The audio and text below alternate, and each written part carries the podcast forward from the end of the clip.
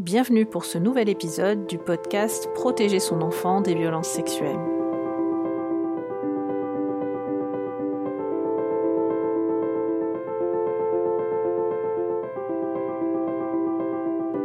Dans ce nouvel épisode, nous allons continuer d'essayer de répondre à cette question comment peut-on faire une chose pareille?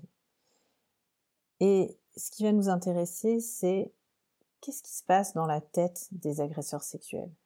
Dans l'épisode précédent, on a vu qu'il y avait trois types de motivations qui pouvaient sous-tendre un passage à l'acte sexuel sur un enfant. Et bien sûr, ces trois types de motivations peuvent se combiner, ils ne sont pas forcément exclusifs euh, les uns des autres.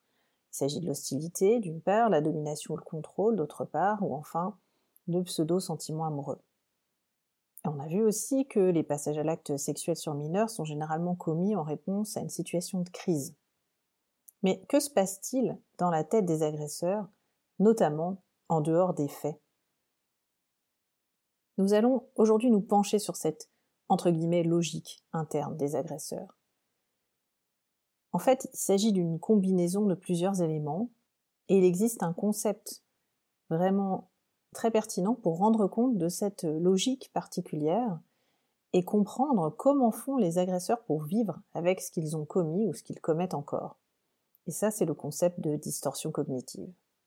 En fait, ce qui peut aider pour comprendre cette toujours entre guillemets logique, c'est de partir du fonctionnement plus banal de beaucoup de gens dans la vie de tous les jours. Par exemple, à la façon dont on va fonctionner quand on est pris euh, en tort sur quelque chose sans gravité, quelque chose de banal de la vie quotidienne. Parce que les auteurs de violences sexuelles n'ont finalement pas forcément inventé quelque chose de nouveau dans leur stratégie, c'est juste qu'ils l'utilisent de façon extrême et sur un sujet particulièrement grave.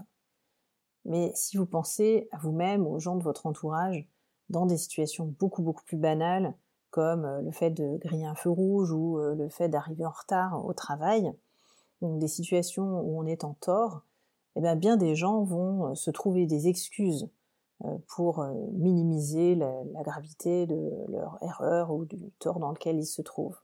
On peut penser ici à ce qu'on appelle la prière du narcissique. Le narcissique, quand il va être pris la main dans le sac, qu'est-ce qu'il va dire? Il va d'abord dire mais non, c'est pas arrivé. Ou si c'est arrivé, mais c'était pas si grave. Ou si c'était grave, mais c'était pas important. Ou si c'est important, c'est pas de ma faute. Ou si c'est de ma faute, ben, c'était pas mon intention. Et si c'était mon intention, ben, c'est que tu le méritais. Alors, tout le monde n'est pas narcissique évidemment, mais ces petits mécanismes-là, face à la difficulté de reconnaître qu'on a été pris en faute, ça fait jamais très plaisir de reconnaître qu'on est en tort. Euh, c'est des choses de façon plus diluée, plus nuancée, euh, que tout un chacun peut mettre en place euh, de temps en temps sur des moments un peu désagréables comme ça de la vie quotidienne où, où ils ont commis une erreur. Le souci, c'est que les agresseurs sexuels vont appliquer cette stratégie sur des actes qui sont très graves, puisque c'est des actes euh, délictueux ou criminels. Donc comment comprendre la manière dont ils arrivent à vivre en ayant commis des actes pareils? Eh bien d'abord, généralement au niveau euh, psychologique, ce sont des personnes qui sont assez immatures, c'est-à-dire que euh, ce sont des hommes et des femmes qui sont très centrés sur eux et finalement pas tellement capables de ressentir de l'empathie ou d'imaginer ce que euh, ressentent les autres. Et donc, en toute bonne foi, c'est des personnes qui ont de la difficulté à imaginer ce que la victime peut ressentir. Et paradoxalement, ça peut être sous-tendu par le fait qu'eux-mêmes ont vécu des choses similaires. Et c'est vrai que ça peut paraître très paradoxal. Mais en fait, quand on a vécu des choses similaires et qu'on les a pas digérées, de façon protectrice, on va s'anesthésier, on va finalement mettre à distance euh, ce vécu émotionnel lié à l'enfant traumatisé qu'ils ont été, autrement dit. Et c'est précisément cette mise à distance de leur propre vécu traumatique, euh, ce qu'on appelle la dissociation, le fait de la, mettre ces vécus à l'écart, euh, qui va faciliter le fait de ne pas pleinement percevoir l'impact des actes qu'ils vont commettre sur leurs victimes. Et puis comme ils sont généralement assez égocentriques et immatures, ce manque d'empathie va être aggravé par le fait de finalement ne pas tellement s'intéresser à ce que l'autre vit, et ça c'est souvent une caractéristique plus générale dans leur vie quotidienne. Et puis, euh, combiné à ça, on a aussi souvent des stratégies d'évitement, c'est-à-dire le fait d'essayer de, de, ne pas y penser tout simplement, d'éviter d'y penser. Une fois que c'est fait, c'est fait. Un peu comme, de façon plus banale, des gens plus ordinaires pourraient euh, éviter de penser à leur dernière cuite dont ils ont un petit peu honte, ou au fait qu'ils ont euh, fini tout le paquet de gâteaux, ou toute la plaque de chocolat, qui ne sont pas trop contrôlés. Donc sur des choses beaucoup plus banales, qui sont pas du tout passibles de euh, condamnation judiciaire, euh, mais finalement on va avoir le même type de mécanisme, euh, notamment liés à la honte, mais qui sont majorés, qui sont conséquents chez les agresseurs sexuels. Et la honte est souvent très importante. Autant le sentiment de culpabilité est quand même plutôt rare, parce que pour se sentir coupable, bah, il faut quand même réaliser la gravité des faits et la gravité de l'impact potentiel sur la victime. Autant le sentiment de honte lui, est beaucoup, beaucoup plus fréquent. La honte, c'est finalement beaucoup plus centré sur le regard que l'autre pourrait porter sur eux que sur leur propre regard par rapport à eux-mêmes en référence au tort qu'ils ont pu commettre à la victime. Donc s'ils sont soustraits au regard de l'autre, finalement, la honte se lève et ça leur paraît pas si grave. En combinaison avec ces différentes composantes, l'évitement, l'immaturité, l'égocentrisme, le manque d'empathie, on a donc ce qu'on appelle les fameuses distorsions cognitives. Les distorsions cognitives, c'est des façons très particulières de penser qui vont permettre de justifier les actes, de minimiser la gravité de ces actes ou la gravité des conséquences, ou encore d'attribuer la responsabilité soit à la victime, soit à la société, par exemple, en tout cas à quelqu'un d'autre que l'agresseur lui-même. Alors si on prend le premier mécanisme qui est euh, la justification des actes, ben, il s'agit tout simplement d'une stratégie qui vise à trouver une raison euh, entre guillemets objective pour laquelle ces actes ont été commis. Par exemple, bah, c'était une relation amoureuse euh, ou euh, bah, c'est arrivé par erreur. Donc ça, ça va être la justification des actes. Il y a aussi la minimisation de la gravité des actes. je me souviens d'un de mes patients qui disait, bah, quand j'étais au procès, la victime euh, rigolait avec ses copains, donc euh, bah, c'est bien que c'est pas si grave et que ça lui a pas fait grand chose ou ça lui a rien fait du tout. Euh, ou encore, nombre de patients qui m'ont dit bah, la victime aujourd'hui, elle est mariée, elle a des enfants, elle a réussi dans la vie ou autre preuve extérieure présumée du fait que ces violences sexuelles n'avaient pas eu d'impact, ce qui évidemment n'a absolument rien à voir. On peut être très bouleversé, très perturbé, avoir toutes sortes de symptômes qui ne sont pas visibles, et c'est même assez fréquent quand on a été victime de violences sexuelles, et puis essayer de faire sa vie tant bien que mal malgré ça. Ou encore, on peut s'être remis des violences euh, d'une façon ou d'une autre, hein, que ce soit de façon spontanée ou par des soins, la psychothérapie ou l'aide de, ses proches, et euh, aller bien. Et ça signifie absolument pas que ces faits n'étaient pas graves ou n'ont pas eu de conséquences. Et puis on a aussi l'attribution de la responsabilité des faits à la victime ou à l'environnement. L'attribution de la responsabilité à la victime, ça va être euh, par exemple la victime a provoqué, a cherché, euh, la victime est venue euh, sur les genoux de l'agresseur ou la victime venait régulièrement sonner à la porte, jouer dans le jardin, venir rendre visite. Euh, et, ça, tiré de son contexte, ça peut euh, générer beaucoup de perplexité en fait pour l'entourage euh, de la victime devenue adulte, alors que par exemple on peut avoir un enfant qui a été placé ou dont les parents sont en train de se séparer ou dont un parent est en train de souffrir d'un cancer, donc il a des parents dans une situation très critique ou très indisponible. Et cet enfant-là, ben, il va faire comme il peut et effectivement, il peut aller jouer dans le jardin du voisin parce que ben, c'est là qu'il va avoir un adulte qui s'occupe de lui et que ce voisin profite de la situation pour euh, commettre des violences sexuelles sur cet enfant euh, en situation particulièrement vulnérable. Euh, sauf que dans la perspective de l'agresseur, ça, ça va être utilisé, manipulé, tourné d'une façon très particulière qui est bah, c'est bien qu'il était d'accord puisqu'il venait chez moi. Enfin, on a aussi l'attribution de la responsabilité à l'environnement, euh, qui peut prendre des formes diverses, hein, qui peut être bah, les parents n'avaient qu'à pas euh, laisser cet enfant euh, venir chez moi, ou encore euh, ils ont tous vu que j'avais bu et que j'allais pas me contrôler, ou encore le juge a choisi de ne pas m'incarcérer, de me laisser dehors ou de me libérer. Euh, toutes ces pseudo-raisons euh, permettent à l'agresseur de ne pas assumer la responsabilité de ses actes finalement.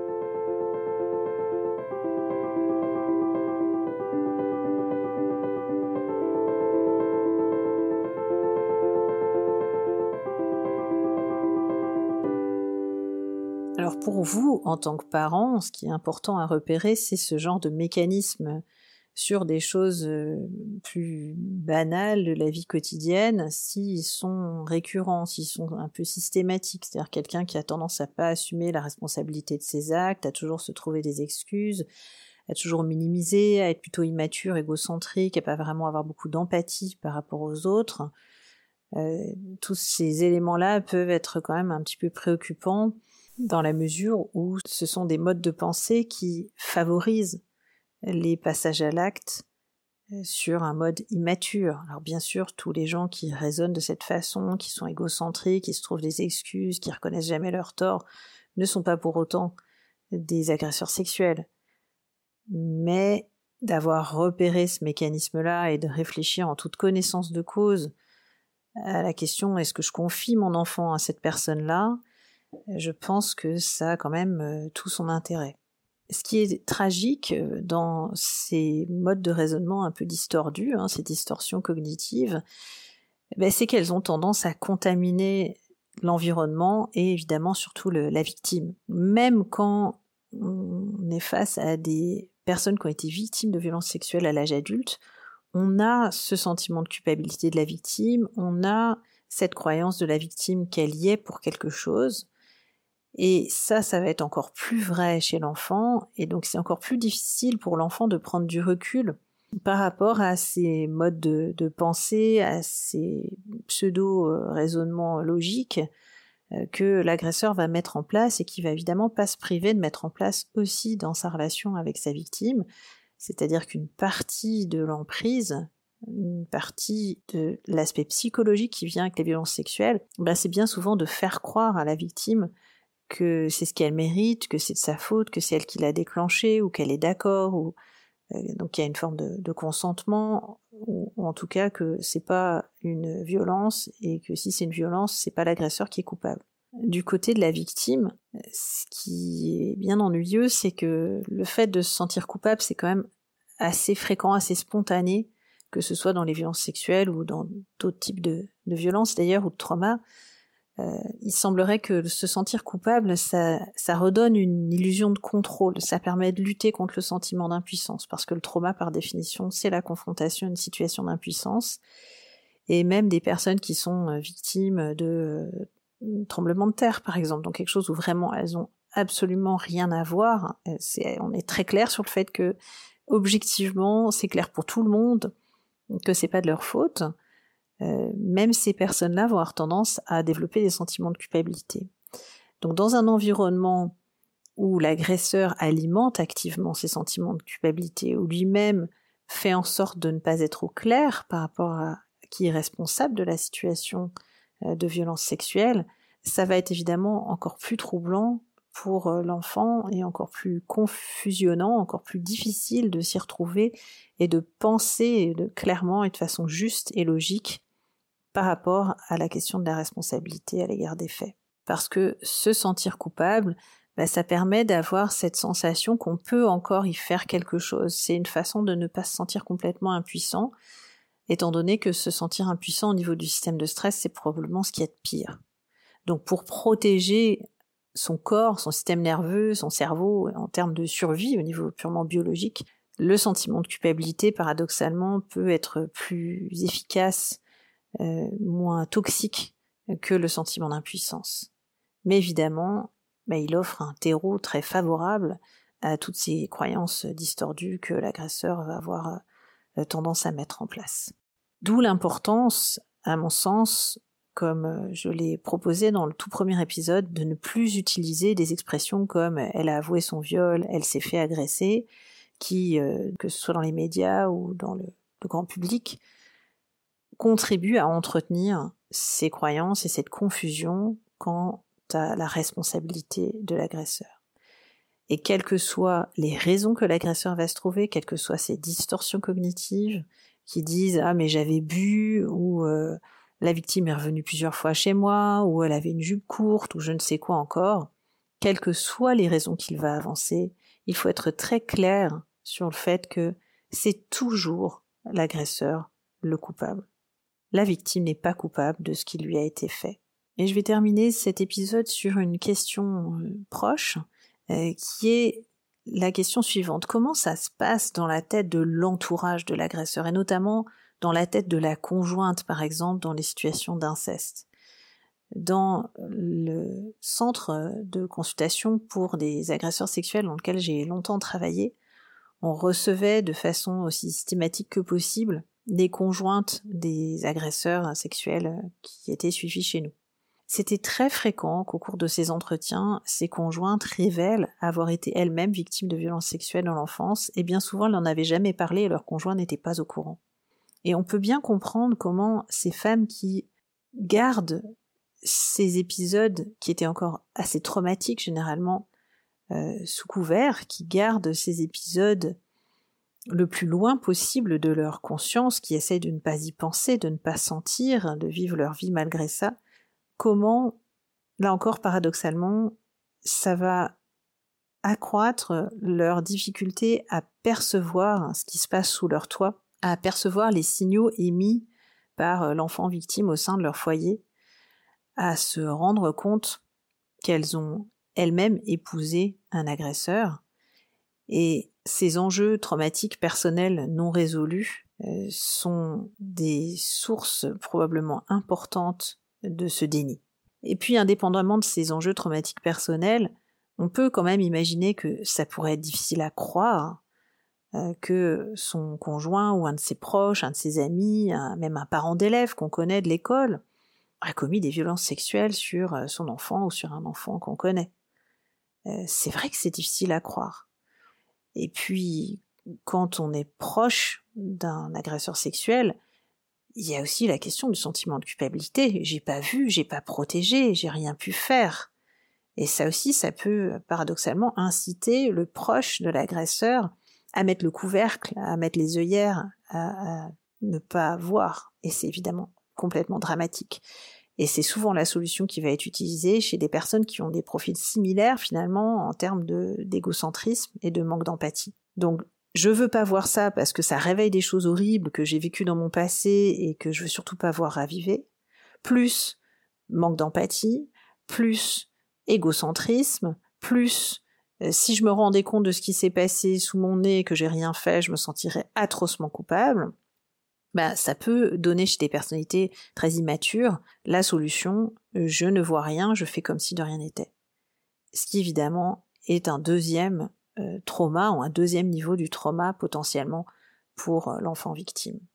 Donc pour conclure aujourd'hui, c'est normal d'avoir de la difficulté à y croire. Ce podcast vise à vous sensibiliser aux personnes aux situations à risque pour que si jamais par malheur vous étiez exposé à une personne qui soit à risque vis-à-vis d'un enfant dans votre entourage ou de votre enfant, vous puissiez le percevoir parce que vous êtes préparé. Et plus on est préparé, plus on a appris à y penser, plus on est familiarisé avec les profils et avec ces mécanismes, moins on est sidéré, moins on est pris de court, et plus on peut percevoir les choses. Et je terminerai par le fait que c'est très rare qu'un enfant qui dise qu'il a été victime mente. En revanche, c'est extrêmement fréquent que les agresseurs nient les faits et qu'ils mentent. Donc devant une situation où un enfant révèle des faits et un agresseur nie, il y a quand même une très très forte probabilité que ce soit l'enfant qui dise la vérité, même si ça vous paraît absolument impensable que cette personne que vous connaissez, que vous côtoyez, que vous connaissez peut-être depuis très longtemps, peut-être que vous aimez, puisse avoir commis des faits pareils. Et voilà arrivé la fin de cet épisode portant sur ce qui se passe dans la tête des agresseurs. J'espère qu'il vous aura aidé à mieux comprendre cette euh, entre guillemets logique euh, très particulière et donc euh, à vous donner plus de moyens de repérer un éventuel agresseur dans votre environnement. Vous retrouverez une partie de ces informations et bien d'autres dans mon ouvrage Protéger son enfant des violences sexuelles. N'hésitez pas à partager largement ce podcast avec les parents qui vous entourent, à me mettre des petites étoiles et à vous abonner. Et on se retrouve mercredi prochain.